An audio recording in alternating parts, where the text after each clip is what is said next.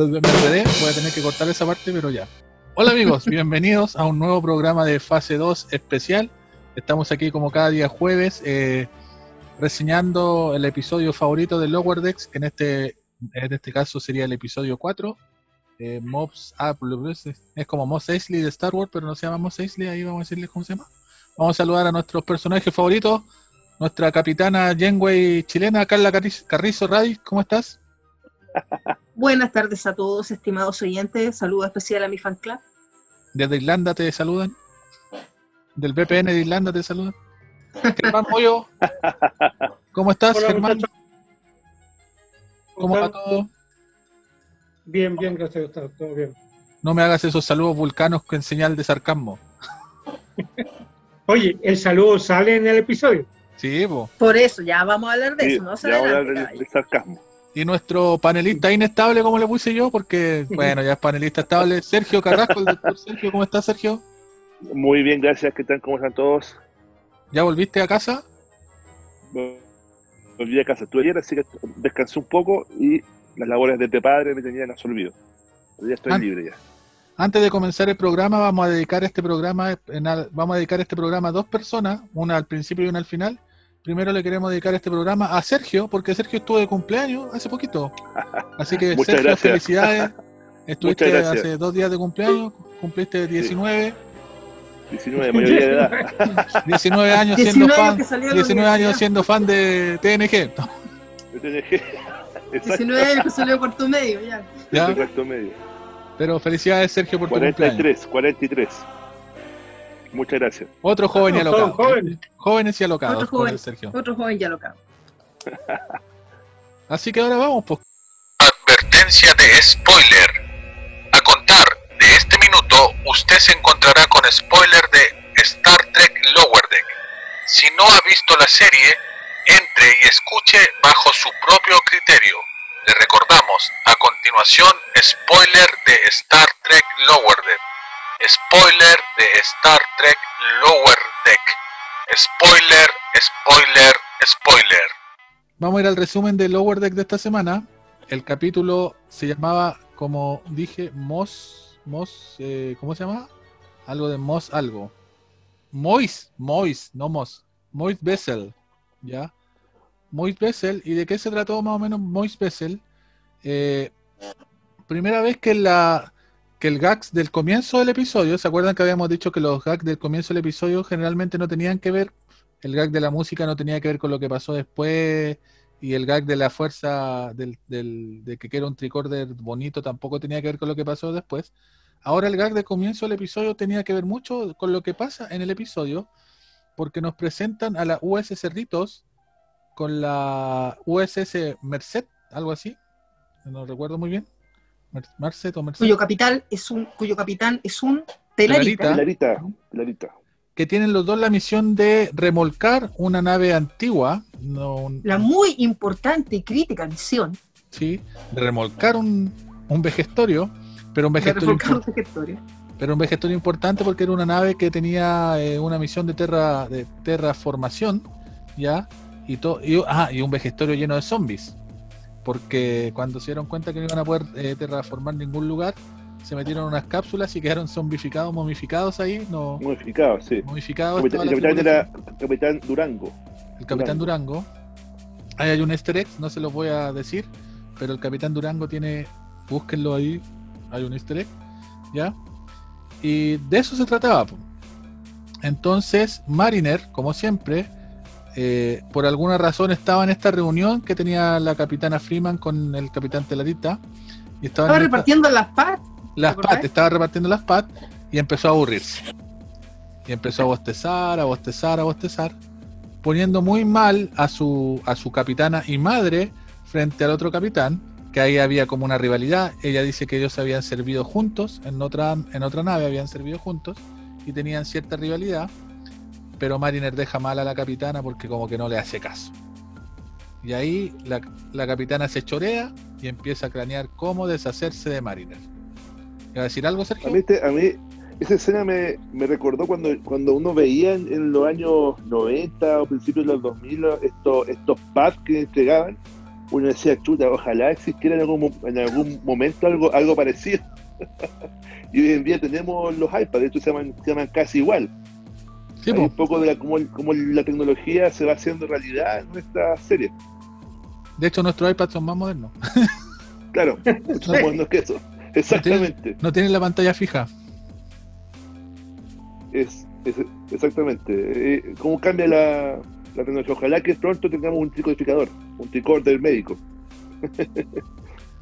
Bueno, habían, bueno, un tricorder, pero ya cada vez los relojes te están diciendo, el reloj te mide el, el- el ritmo cardíaco. Presión, ritmo presión. cardíaco, máquinas O para sea, de hecho, ya el, el- o sea, de hecho sí existen los tricorders médicos, lo único malo es que todavía son demasiado grandes y se llaman resonancia magnética, pero ya llegará Claro. el minuto en que lo tendrás, digamos, en un tamaño mucho más portátil.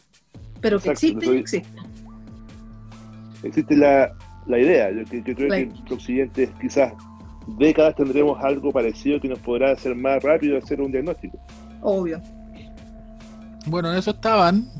eh, estaba Mariner ahí, como eh, aburrida y bostezando. Y como dijimos, su mamá tenía este plan de su ma- madre y capitana de cómo deshacerse de ella. Entonces, su plan primero es darle las tareas, las peores tareas en las cerritos. Y vamos a nombrar una idea robada. Fue una idea robada. una idea robada. Y vamos a resumir algunas algunas de esas tareas. La primera tarea que le da es de limpiar los desechos de la holocubierta. ¿Ya? Y nosotros en la grabación anterior que nos estaba saliendo espléndida, es difícil hablar de nuevo de lo mismo.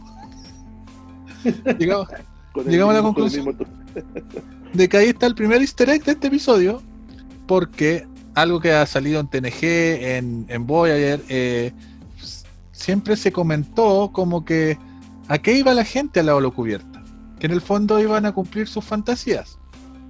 Y, vimos, y hablábamos un poco de que vimos a algunas personas cumplir estas fantasías, vimos que en algún momento Jordi se enamoró de la ingeniero que había diseñado los planos del Enterprise, y después como que tenía un romance en la holocubierta, y muchos otros personajes como que vivieron su, fan, su fantasía un poco más allá en el juego. Barclay, un clásico. Bueno, Picard siempre que hacía, ¿cómo se, ¿cómo se llama el detective que hace Picard? Dixon Hill. Siempre se, siempre se enamoraba Dixon ahí en la holocubierta. po. Bueno, y también en el mismo Lower Deck, si nos vamos, nos remetimos al primer capítulo, en el primer episodio, la el lo más el la ay, ¿cómo se dice? Como el programa el favorito. el, el No, el entrenamiento progr- de, Claro, del equipo de, de gimnasia. el equipo, eh, claro.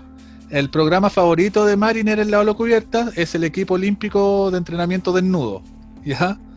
En- entonces, la primera misión es que, y, bueno, y acá Ramson, el primer oficial Ramson, le grita a la capitana que la gente va a eso a la holocubierta. La primera misión de Mariner fue limpiar los desechos de la holocubierta. Unos desechos eh, que los muestran verdes, asquerosos y. Por, por algo lo mostraron verdes. Y para mayores de 18, pero ya todo imagínense lo que había Claro. ¿Ya? De todo. De todo. Y estaba chata ahí Mariner limpiando todo lo que podía encontrar. Y la segunda, la segunda tarea que le dieron fue eh, eh, sacar el, como el carbón de las paredes, una cosa así. Donde ahí tenemos otro easter egg, porque habíamos dicho que en Star Trek 6, aquel país desconocido, los Klingon que estaban prisioneros, o los prisioneros que estaban, los, los prisioneros de, cárcel Klingon. Rurapente, en la cárcel Klingon de Rurapente, su misión también era sacar carbón de las paredes con Phaser.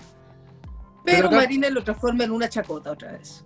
Exactamente, Carlita. Mariner busca en lo aburrido hacer algo entretenido y empieza a hacer una competencia con los otros alférez que estaban limpiando. Y ahí Ransom la ve. Y Ransom ve que lo está pasando bien haciendo las tareas más desagradables de la nave. Entonces ahí Ransom le mete a, a la Capitán Freeman, le mete en la cabeza como una idea y ella otra vez haciendo un chiste como a todos los capitanes de, de- de Star Trek, como que un poco se apropia de la idea y la idea es Claro. la idea es hacer la psicología inversa. Entonces, a Mariner, en vez de dar las peores tareas de la de las Cerritos, es ascendida a teniente en las Cerritos. Cosa que a nuestro, nuestro Boiler, que apareció muy poco en este episodio, le parece muy, muy fatal, porque el que hace todo bien no lo ascienden y mientras Mariner que hace que es desobediente y no acata las reglas es ascendida inmediatamente. ¿Y ustedes se fijaron en qué uniforme le dieron a, a Mariner? Amarillo. cuando- Amarillo. Amarillo. ¿Y por qué amarillo? No lo sé, no, no. Ingeniería. Sí. Ahí hay otro easter egg. Cuando Jordi es ascendido, ¿qué uniforme le dan? Amarillo. Amarillo. Jordi El no partido con tenía- rojo. Sí, Jordi era, tenía su camiseta roja y cuando él fue ascendido también le dan un uniforme amarillo. Entonces este color en el uniforme, este cambio de color en el uniforme de Mariner, como teniente con el uniforme amarillo, es un homenaje al ascenso de Jordi, nuestro querido Jordi Lafort. ¿Ya? A, a- a Worf también. Sí, pues después ya. Después como que igual se cambiaban harto de, de colores, ¿eh? Sí, pero cuando fallece Tasha Yar, Worf también pasa de rojo a amarillo. Quizá hay un Seguridad. hay Hay algo ahí en, el- en la promoción de. Porque amarillo también son los el bayoteno de, de seguridad Sí, también, po. porque también es, También es- el- es amarillo. los de tácticas. Tácticas. Bueno, el cuento es que nuestra querida alférez, o ya ascendida a teniente mariner, se encuentra con la hermoso ascenso que ella no quería bajo ninguna circunstancia, porque la obliga a estar en todas aquellas cosas más latosas que pueden existir en la burocracia de una nave espacial.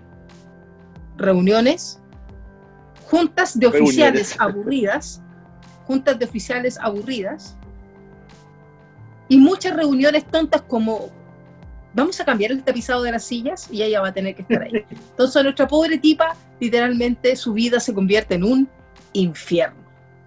A pesar de que tiene camarote propio, pero igual se convierte en un infierno. Sí, pues tenía su camarote y Y Y hay al- comida también, y comida, acceso a comida especial también.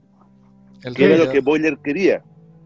Cuando lo mandan Claro. a, a limpiar a limpiar la sala de reuniones, él feliz porque puede comer las sobras de los oficiales. Pero date cuenta, tan inocentón que voy, me mira con lo que se conformaba. Lo- me van a mandar a limpiar la sala de oficiales, voy a poder comerme los canapecitos que sobraban en Claro. la mesa. ¡Gacha, po! O sea, imagínate el, el nivel Ahí, ahí, por ejemplo, Mariner, en una de las tareas que le dan a Mariner era auditar la auditoría. Germán, que es contador, digamos. tienes que auditar esta auditoría. Y cuando terminas, tienes que terminar estas otras. No, sí, la, la mataron. Entonces, esa era la idea que tenía la madre de Mariner, la capitana, de hacer esa psicología inversa para que la cabra al final terminara literalmente pidiendo ella que la trasladara. Y ahí hay algo que todavía no nos explican, que es por qué el papá de Mariner, que es un almirante, por qué la mandó a las cerritos con su mamá, pues si sabe que no se llevan bien. Ahí también hay un misterio que quizás los capítulos nos irán develando. Ahí también en estas, como en estas tareas, como habíamos dicho, también encontramos algunos easter eggs, como el juego del póker, ya cuando ellos tienen que el, el póker de oficiales y Mariner está ahí jugando póker también molesta porque no se hacen daño en el póker, sino que es como un juego común y corriente. Y el otro easter egg, que habíamos mencionado es que cuando Boiler eh, empieza a planear su plan, dice, empieza a planear su plan, estoy súper ¿ya? Cuando hace- Enriquezca su vocabulario. él dice como, cuando dice, voy Lo a que pasa es que Boimer, obviamente, todo esto lo, lo- lo- lo- le duele. Pues imagínate, el pobre cabro que se esfuerza, que trata de que los oficiales lo noten, que pone siempre su mejor esfuerzo y ascienden al pastel que se manda cagazo tras cagazo. Entonces el pobre gallo en un minuto dice, pero ¿cómo si tú tienes todo lo que yo he soñado? Te lo dan gratis, a ti más encima. Entonces dice, bueno, si para ascender en esta nave hay que ser malo, voy a voy ser a ser malo. malo. Voy a ser Pero como no le sale ser malo, como no le sale ser malo, porque es un pobre angelito de Dios, inocentón, ¿cachai? Ni ser malo le sale bueno. Y ahí, como decíamos, está el easter egg que cuando él lo, lo, lo pillan haciendo este plan por el comunicador que deja abierto, él dice, yo no fui, fue Moriarty el que está hablando, haciendo una, una relación con el personaje que salió en Elemental, mi querido Data, que es cuando, por una mala programación de Jordi, el personaje de Sherlock Holmes, el antagonista de Sherlock Holmes, Moriarty, se apodera de la computadora del Enterprise, ¿ya?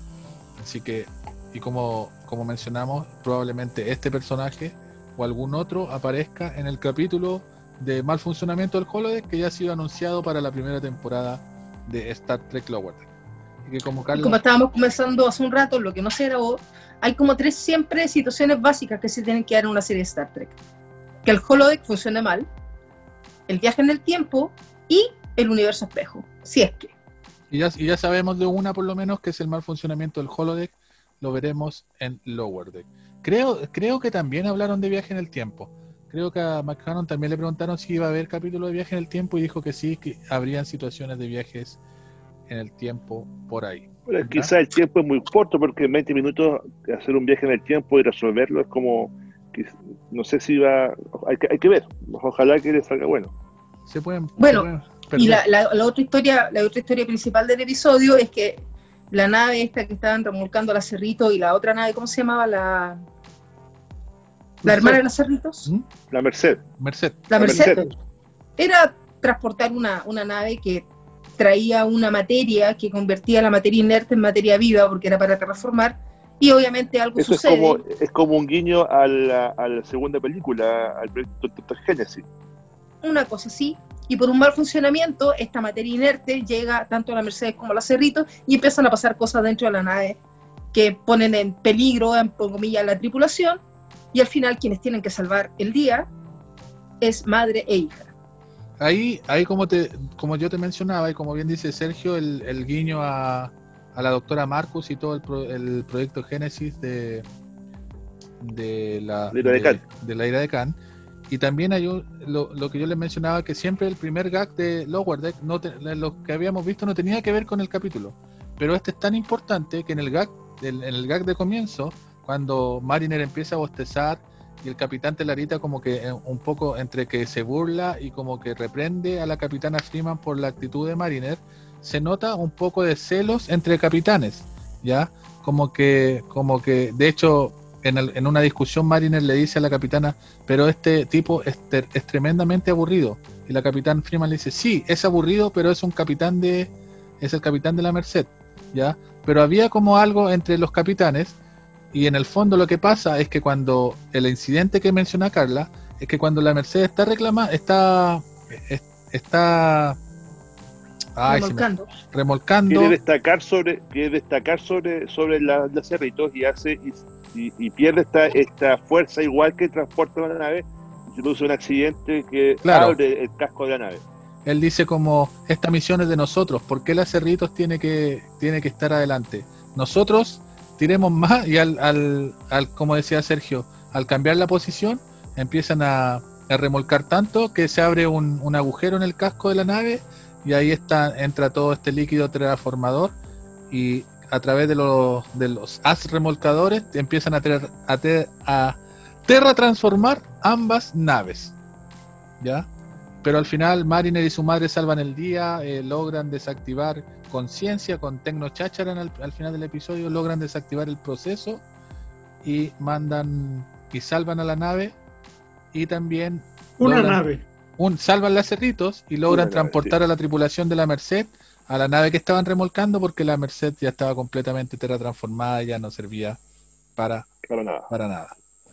Y Bueno, esa- esto porque a mí este episodio me, me gusta tanto que me gusta porque eh, eh, me recordó mucho cuando yo empecé a ver Star Trek, que fue con la nueva gener- gen- generación, esta manera como de resolver los, los problemas con esta cháchara, con esta ciencia, esta, esta tecnocháchara que se ve tan tan real y tan creíble y, y que hace que sea tan mágico eh, eh, la resolución de los problemas de, Star Trek.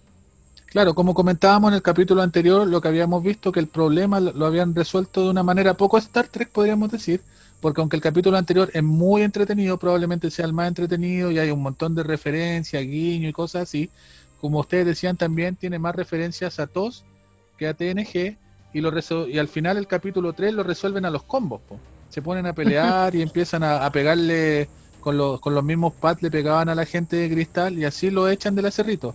En cambio, este capítulo, como bien dice Sergio, la resolución del conflicto no tiene que ver con la violencia, sino que tiene que ver con un equipo de trabajo que buscan una, una solución científica o pseudocientífica a, a la solución de la terra de la terra transformación del acerrito. Ahora la solución fue la misma del primer episodio cuando se transformaron en zombies. Un gas que, un gas que sale Un por las cruzas de aire. claro. El del primer episodio era verde, este era azul, pero otra vez fue, fue un gas. ¿Ya?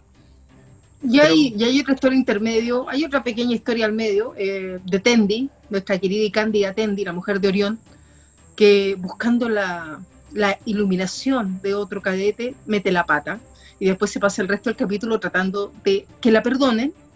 No es una historia muy importante, pero al final igual tiene un chiste, que es cuando este cadete por fin logra la iluminación, entre comillas, no alcanza a decirla. Ahí hay algo. aquí la estrella invitada fue el Dale Osmond, que fue el niño de sexto sentido. Invitado estrella para el episodio. Un dato que nos aportó Sergio y que no conocíamos, que sí, pues uno de repente cuando escucha las voces como que no piensa que hay actores detrás haciendo las voces. uno pasa por alto esas cuestiones. Son títeres. Son claros. Bueno, bueno el primer, el primer eh, oficial, yo me acuerdo que yo veía en los 90, veía una, una serie de un superhéroe, como que estaba comenzando a ser superhéroe. Y, ese- y él es, pues, el O'Connor. ¿Quién? uno no asocia la- las voces. Eh, eh, el primer oficial, ¿Ya? la voz, la voz, él da la, la voz, él participó de una, una, una serie muy que duró como dos temporadas, que daba Canal 13, de un joven que tenía poderes y empezaba a volar. Era ¿Y se caía? joven superhéroe. Y se caía así. Que era como que Voy a buscar, voy a buscar la- Ya, sí, porque No, yo no, no, no, no, es era ese, no, no era un joven superhéroe americano, que esa es más antigua. Esa No, es más ese, antigua. ese- es más antigua, es uno crespo. Este era otro personaje. Ah, ya. Voy a buscar el. Vamos a ir averiguando los actores de voz, porque ese dato que nos tiraste, Sergio, de que ya el Joel Osment hace la voz de, de del alférez O'Connor, el iluminado, fue un dato, está bueno, po, está bueno porque Dato freak. un dato freak y además que por mucho que, que Joel Osment después no tenga muchos créditos, aunque sale en la primera temporada de, lo voy a decir mal de nuevo, The Voice o Los Chicos, no The Voice la voz, haciendo un personaje ahí, ya. que A todo esto, la segunda temporada de The Voice el, el 4 de septiembre por Amazon Prime Video, veanla, muy buena serie. Eh, también está ahí, no tiene muchos más créditos ya el Joel Osment, entonces igual pero todos nosotros lo queremos como el niño de sexto sentido y verlo en Lower Deck o escucharlo en Lower Deck es súper interesante. Ahora en este se llamaba Mi doble identidad, se llama Mi doble identidad, que salió en el año en que él era un joven de 14 años que eh, lo golpea un, un rayo gamma y comienza a tener poderes sobrenaturales y super, superpoderes. Sergio, Se llama ah, nos ganaste a todos esta vez parece. Sí. Nos dejó chiquitito. tu nivel, tu nivel de freak ha llegado a Mm, Sí, ya no ganó. No ganó. Ya, Sergio, sigue tú nomás. no inconmensurable, ¿no? Yo creo que todos tenemos una serie que nadie más vio. Esta es la tuya, Sergio. esta es la mía, sí, la década del 13. voy a buscarla, voy a, la voy a buscar, la voy a, se la voy a mostrar, tienes que haberla visto. Bueno, pero en este, en este caso, Connor, o que con la voz de Osmel, eh, es interesante porque, claro, Tendi le arruina su, su, su iluminación, su proceso de iluminación que lleva tres años, y pasa una serie, de, una serie de cuestiones porque después él le confiesa que en el fondo él nunca se iba a poder iluminar y toda la cuestión, y después como que se, en- después logra iluminarse porque él sacrifica su vida por ella, pero ahí se enamoran y le da un beso. La cosa es que cuando al final empieza todo este proceso de, de transformarse en un ser de energía, primero se, Se da cuenta, arrepiente un poco. se arrepiente porque le duele. Como que, entonces, son estas cosas lo que hacen que Lower Deck sea entretenida, porque uno, cuando ve Star Trek, hay muchas cosas que uno asume como que, oh, qué lindo que la gente pueda dejar su cuerpo físico y ser una energía. Pues nunca uno se pregunta, ¿dolerá eso? ¿Dolerá no tener un cuerpo? Sí, yo, yo un poco pensé por cuando, cuando Kess se transformó en, en- en energía, fue como tan, oh, estoy tan tranquila, soy ener- energía, pero aquí fue como lo, lo opuesto, Lo opuesto. como que. ¡Ah, ah! Es como totalmente, es como chistoso. Y ahí en esta escena también hay como algún easter egg, porque si ustedes cuando él se empieza a transformar en esta energía, primero se transforma en un pájaro y siguen habiendo como esta, esta sensación de que puede ser un, un, un guiño a Roddenberry como el gran pájaro de la galaxia. Pero también después el chiste de Carla cuando él dice, el secreto del universo es así como el chiste del muerto. Y justo no, no, nunca dice, pero No dice alcanza a terminar la frase. pero es también, también está este como, este mit, eh, no mito urbano, pero esta, esta cuestión que la gente dice que, que la galaxia y el universo están sobre una tortuga, otros dicen que está sobre, que la Tierra plana está sobre un elefante, que está sobre la tortuga. Acá él se ríe un poco y dice, el universo está sobre un koala. ¿Mm? cuatro elefantes, no uno, cuatro, cuatro acuérdate, elefantes. son cuatro Es elefantes. que yo me sabía de la tortuga, po. A cuatro elefantes y una tortuga. Bueno, Cuatro Lower, elefantes arriba del caparazón de una tortuga. Lower Deck nos enseñó que todo eso es falso porque es arriba de un koala. Koala. Todo esto pasa en esta, en esta iluminación. Y al final el capítulo termina nuevamente a lo más Star Trek, eh, en- entre comillas, eh, mostrando una relación madre e hija se ponen de acuerdo y logran salir adelante y la ciencia y la ciencia y la unidad y el dejar la diferencia atrás salvan salvan el día. Claro está que después Mariner rápidamente y Mariner es degradada al fe- ah y ahí está po. Mariner nuevamente deja de ser vuelve a ser Mariner rápidamente y se empieza a burlar de la forma de hablar de un almirante que hablaba medio pomposo y cosas así.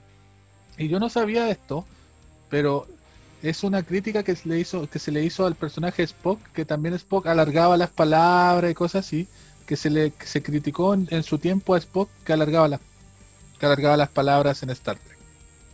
¿Ya? Entonces también hay como una referencia a este alargue las palabras de los de los oficiales de, de alto rango que aparecen en Star Trek.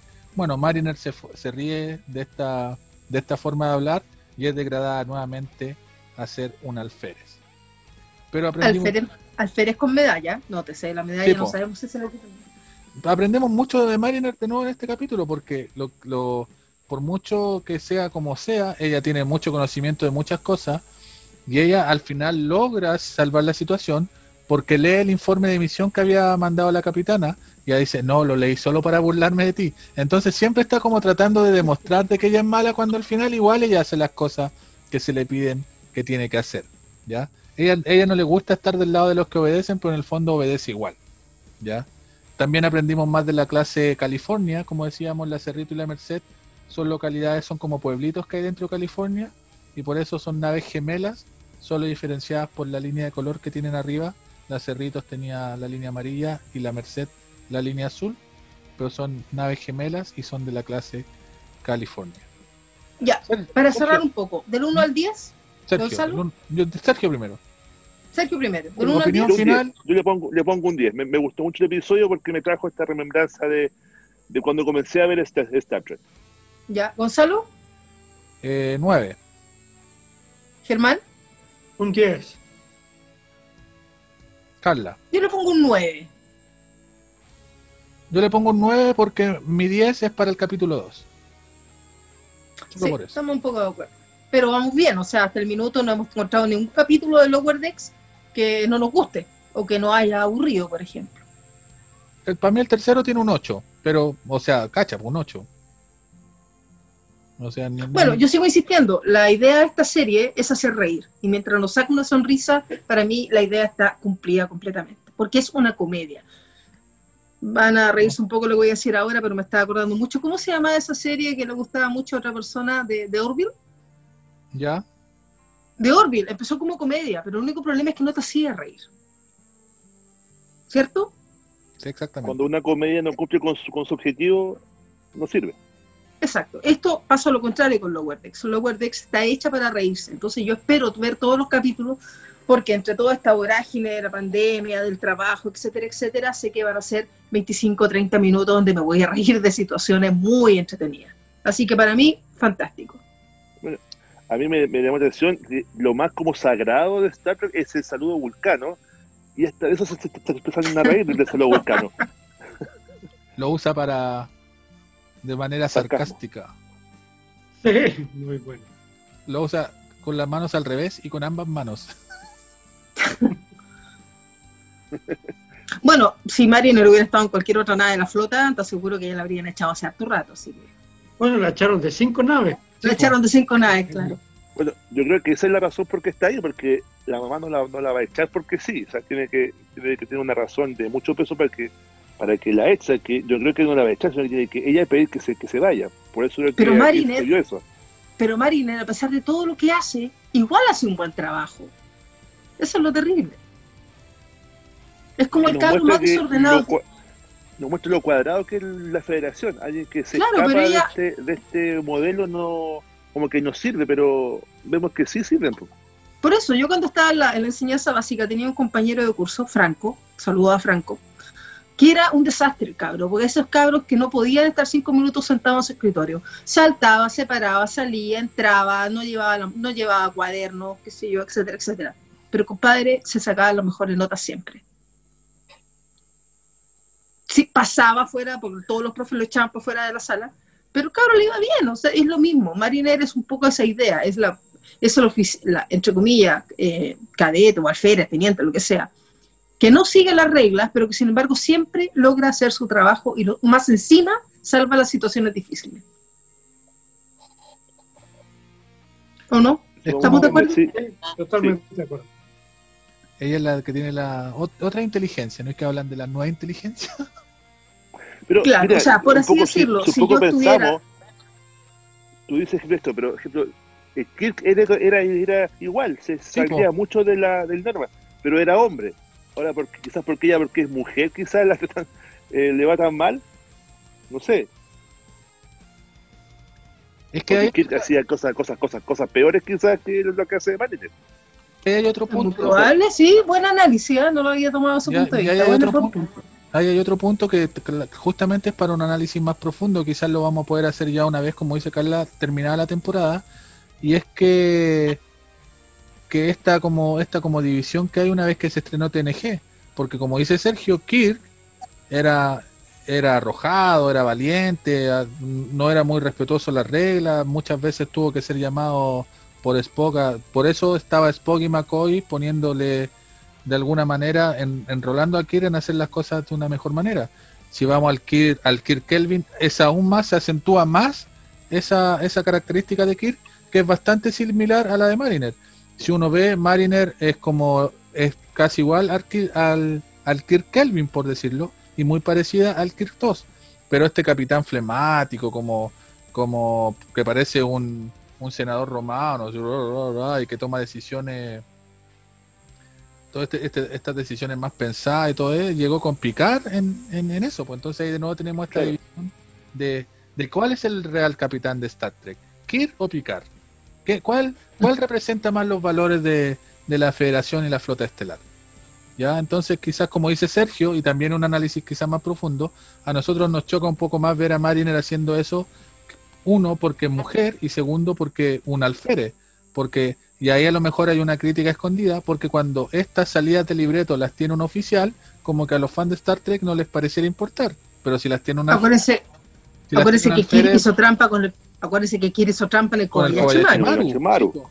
Siendo alumno, o sea, O sea, claro, si la hace un alférez, hoy hasta la deberían sacar de la nave.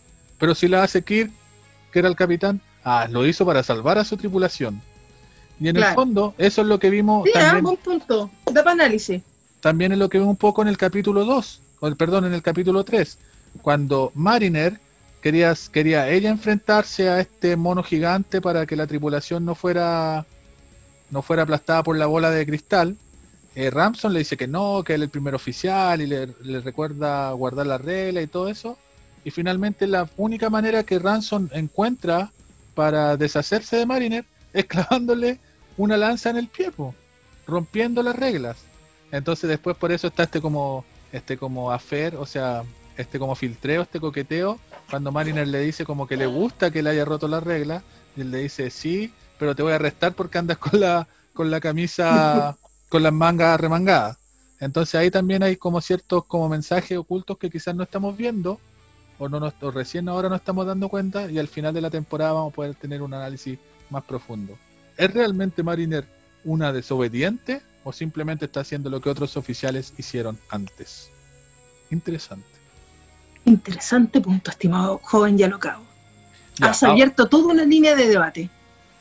ahora vamos a pasar a las noticias.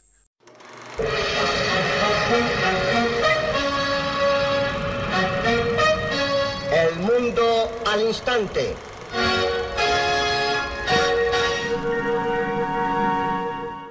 Ya, vamos a, a tirar algunas noticias. Ya. Vamos a tirar algunas noticias que han pasado con Star Trek. eh, que tienen que ver con Discovery, que ya sabemos que la, la senadora Carla está mostrando su, su té. Ya. Ustedes pueden escuchar el sonido del té de la Carla. Ella está tomando pisco para los que. Es lo mismo que tomaba el, el Capitán Ríos en Picar. de Picard. Ya, tengo, tengo solo una noticia, así como más o menos importante. Hay dos. Ya, la primera es que Chris Payne volvió a decir que él estaba dispuesto a volver a Star Trek y que está la, la, la, la, así que nuevamente se reflota la posible Star Trek 4.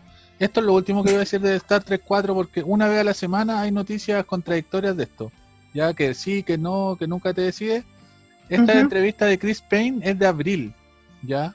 Así que recién la sacaron ahora por estas cuestiones de la pandemia, recién se dio a conocer ahora, pero es de abril, donde él dice que está encantado de volver a ser el capitán Kirby y toda la cuestión. ¿Ya? Lo interesante de esta entrevista de abril es que en ese momento él ya sabía el estado de la película. Él ya sabía que el proyecto de Noah Hawley se había bajado, que en, en- el momento no estaba, que también él sabía que el proyecto Tarantino era otro proyecto totalmente alejado, pero también había tenido conversaciones con Paramount que le habían dicho que después, en ese momento todavía no se hacía como esta fusión de Paramount Viacom con CBS, todavía la fusión no estaba completada y que después de que la fusión estuviera completada, ellos iban a volver a sentar como a conversar, pero que él estaba totalmente dispuesto a volver a la franquicia. Lo más interesante de esta conversación de Chris Payne es que en algún momento él dijo que Paramount estaba en ese momento trabajando en la película con el cast de Discovery. ¿Ya? Como que se le anduvo saliendo de que probablemente Alex Kurzman preparen una película que probablemente sea una película para el streaming acerca de Star Trek Discovery. Así que no sabemos mucho en qué momento podría Chris esa Pine. película. ¿Cómo? Con Chris Pine como, como, como, como Kirk. No, no, una película di- diferente. Él dijo que el Star Trek 4 estaba un poco paralizado porque ellos en ese momento estaban más pendientes de la película con el cast de Discovery. Discovery. Ah, Entonces, ha habido hace harto rato un rumor de que Alex Kurzman quiere hacer una película para el streaming directo a CBS All Access con Lorca Prime. ¿Se acuerdan que la semana pasada decíamos, hay, hay un rumor más o menos añejo de que, de que ellos estarían pensando la, la manera de traer a Jason Isaac de nuevo sería como un telefilm de una hora, hora y media, para mostrar qué pasó con él antes de, de llegar a la Discovery. Esa es una noticia y la otra es que se revelaron eh, dos nuevos dos nuevos participantes de la tercera temporada de Discovery, ¿ya? Que son los primeros personajes, primero un personaje no binario y un personaje transgénero, ¿ya? Los dos van a ser personajes jóvenes y son se van a llamar Adira y Gray. No hay mucho de qué papel van a jugar o qué papel van a interpretar en, en la tercera temporada de Discovery, solo que el personaje no binario que sería Adira eh, va a tener alguna relación con el Dr. Culver y Stanman, como una especie de hijo quizás, no sé, o, o ellos van a ser el mentor de este personaje. Y, y eso, pues. ¿Y por qué les menciono esto? No lo, no lo menciono solamente por este como afán de decir que Star Trek eh, siempre está por la diversidad y todo lo demás, sino que lo menciono porque también se ha corrido fuertemente un rumor de que cuando Star Trek Discovery se va al, al año 3000 y tanto, 900 años en el futuro, ellos tienen como eh, carta blanca o para hacer lo que quieran porque el canon ya no les va a impedir hacer nada. Y eso es una de las ventajas que tenía Discovery. Pero también se dijo que el éxito de la segunda temporada de Discovery y lo que hizo que muchos fans de los que no la querían la empezaran a querer fue justamente la participación de Anson Moon como Pike y acercarla un poco más al canon. Entonces, hay rumores de que en la encrucijada de sacarla totalmente del canon y escribir su propia historia y dejarla y tenerle un nexo con el canon, hay rumores de que, y que ya se ha visto en el tráiler, en la tercera temporada de Discovery los Trill van a ser muy muy importantes y que va a haber cierto personaje que va a haber vivido muchísimos años y que va a unir a la serie con el canon. La cuestión es que ya están diciendo que Dax va a participar en la tercera temporada de Discovery. En buen Ya. chileno, Dax. En buen, Dax. en buen Para cualquiera que sepa Dax, Star Trek, algún al- no, se- no, no han dicho ni en qué forma ni en qué estado, pero que el simbionte Dax estaría participando en la tercera temporada de Discovery. A modo de rumor, solo sabemos que hay Trill y ahora nos presentan personajes no binarios y transgéneros que también irían un- en un poco en la clasificación de lo que podría... ¿Cuál es el thrill más famoso de todos los tiempos del mundo mundial? Dax, Sí, Dax. Dax, Dax. Así que... Que arrastra todo el imperio de Jax y a Dax y después de la otra Dax Sí. que llegó a DC9. Dax que estuvo, que en, en- en Espacio Profundo 9 contaba su historia desde que conoció a Scott y para adelante, pues entonces Claro, sí, ya había Está- vivido como 300 años, así que. puede, puede vivir tres, Podría ser como el nexo en la- entre la, la historia que no saben ellos todavía que ha ocurrido. claro. E- Ella justamente podría decirles qué pasó en este tiempo que no saben por qué él estaba en la federación, porque hay menos estrellitas en la bandera y cosas así. Qué Ella, buena idea. Mira tú, eso, buen, buen, buen punto, ¿ah? Buen punto, Ella- me gustó. ella o él, o quien sea que sea el simbionte Dax en este momento, podría ser quien les cuente un poco lo que pasó. Vuelvo a repetir, es un rumor, es un rumor, no capaz que nunca salga, pero ellos se dieron cuenta que en la segunda temporada que el traer a Pike fue una buena idea y traer a Dax nuevamente con la, con la facilidad que pueden hacer que cualquiera sea Dax es también una buena Sí, es idea. una buena, buena idea. Así que ojalá que eso se dé. ¿Ya? Así que eso, mis amigos, fueron las noticias. Pueden visitar nuestro fanpage ah, en fase 2 en Facebook y ahí van a encontrar el programa, la, van a encontrar nuestro programa con los links a Spotify, Anchor y otras plataformas que siempre se me olvida cuáles son, pero estamos en como 4 o 5 plataformas de, de eh, podcast. ¿ya? Podcast. Así que ahí lo pueden escuchar. Para despedirnos, ha sido un grato volver a verlo a Germán, Carla y Sergio, estar acá en este análisis 4 del, de Star Trek Lower Deck. Como habíamos dicho en la primera grabación, eh, íbamos a dedicar este episodio a dos personas, a una que conocemos, que lo queremos mucho y que es nuestro amigo, que es Sergio, que estuvo recién de cumpleaños, y también Gracias. porque porque somos ñoños o, o geek o nerd o como le quiera decir y porque nos gusta la cultura pop en general también no podemos dejar de, de mencionar eh, el fallecimiento de Chadwick Boseman quien interpretó entre muchos roles de grandes eh, figuras de, de- la cultura afroamericana de Estados Unidos como, como James Brown entre otros. También es conocido mundialmente por ser eh, Black Panther el rey T'Challa.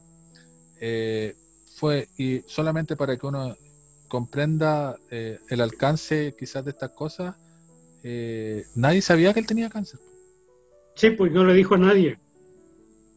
Entonces Nadie, todos se Hab- enteraron hab- ahora. Habían, habían dicho que estaba muy flaco, que, que, pasó que estaba, que estaba flaco. mucha gente pensaba que se estaba preparando para un rol una cosa así porque había adelgazado mucho pero eso nos dice que aún en esta industria del entretenimiento que parece muy despiadada hay gente que puede guardar su intimidad y sus secretos Eh, él tuvo cáncer por cuatro años. De hecho, filmó la mayoría de sus películas porque él, entre comillas, lanzó, se lanzó al, al estrellato a los 37 años más o menos. La mayoría de las películas, incluyendo Black Panther, eh, Endgame y Infinity War, las filmó estando con el diagnóstico de cáncer. Y ahora un, War también. Sí, Infinity War también. Y ahora War. Civil War, exacto, Civil War, perdón. Y una película que se va a estrenar en Netflix, eh, o que se estrenó hace poquito, también la filmó estando con cáncer. Y ahí uno, algunas entrevistas que él dio a- toman un cariz totalmente distinto. Por ejemplo, cuando la, en, en, en la promoción de Black Panther le consultaron sobre unos niños que unos niños con cáncer que querían ver la, que querían ver la película estrenada antes de que, que se la mostraran, antes de que fallecieran, y que desgraciadamente estos niños fallecieron, él se quebra y empieza a llorar recordando a estos niños. Y ahora uno entiende que él lo hace porque, primero porque es una situación emocional y por segundo porque él ya tenía el diagnóstico de esta enfermedad.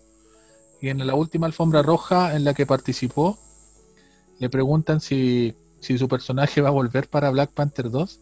Él dice, no, yo muero. Y, y eso es heavy, es fuerte. Pueden buscar el video. Nadie lo leyó. Nadie lo leyó en ese momento. Nadie Así lo leyó que- en ese momento. Como ñoños que somos y amantes de la cultura pop, dedicamos este programa para él. Chao amigos.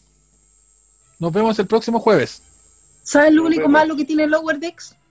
que es muy corta. Que son solamente 10 episodios. Muchas gracias amigos por escuchar este nuevo programa de fase 2. Eh, fue un programa difícil porque tuvimos muchos cortes, si ustedes se dieron cuenta, pero lo sacamos adelante. Eh, los invitamos nuevamente a seguir todas nuestras redes sociales, en Instagram como fase 2, todo escrito el 2 eh, con letras, y también en Facebook, en nuestro fanpage también fase 2. Recuerden, el 2 no es un número, sino tienen que escribir 2, fase 2. Y fase en inglés, P-H-A-S-E-D-O-S. Así lo pueden encontrar en Facebook y en Instagram. Arroba fase 2. P-H-A-S-E-D-O-S. Eh, esperemos que les gustara el programa y estamos mejorando cada día. Gracias amigos por escucharnos nos vemos el próximo, nos escuchamos el próximo jueves y larga vida y prosperidad.